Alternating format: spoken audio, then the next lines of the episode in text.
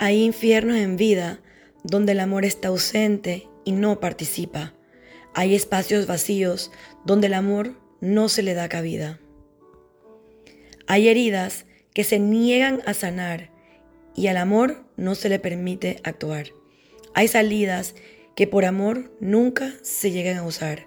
Hay moradas sin luz y sin vida, cuya miseria incrementa cuando el amor se queda sin ser el protagonista.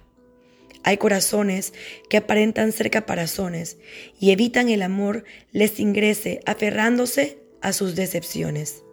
Hay límites que se revelan cuando el amor se aleja.